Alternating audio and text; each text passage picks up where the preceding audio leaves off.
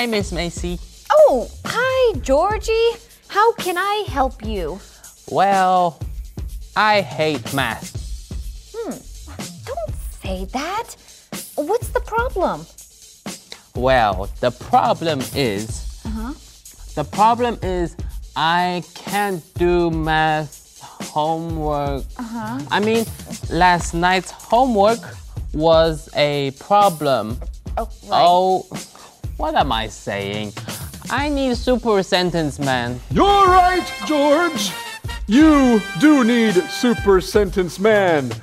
Or shall I say, Georgie needs Super Sentence Man, and the super sentence you need is someone was given something. I was given math homework last night. That's right. I was given math homework last night. That is excellent. That's not excellent.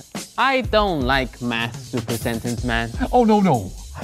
I don't mean that. I don't like math either, but your sentence was excellent, and I want you to give me another super sentence.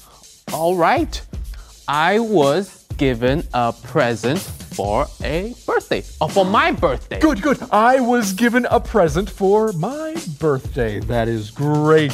What about you, Miss Ma- Macy? Uh, can you give me a super sentence? Of course. I was given a new pencil. I was given a new pencil. That looks like a nice big pencil.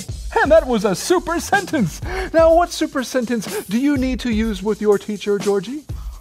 Miss Macy, I was given math homework last night and I don't want to finish it. And that is how you use a super sentence. Remember, a super sentence every day will make your English great.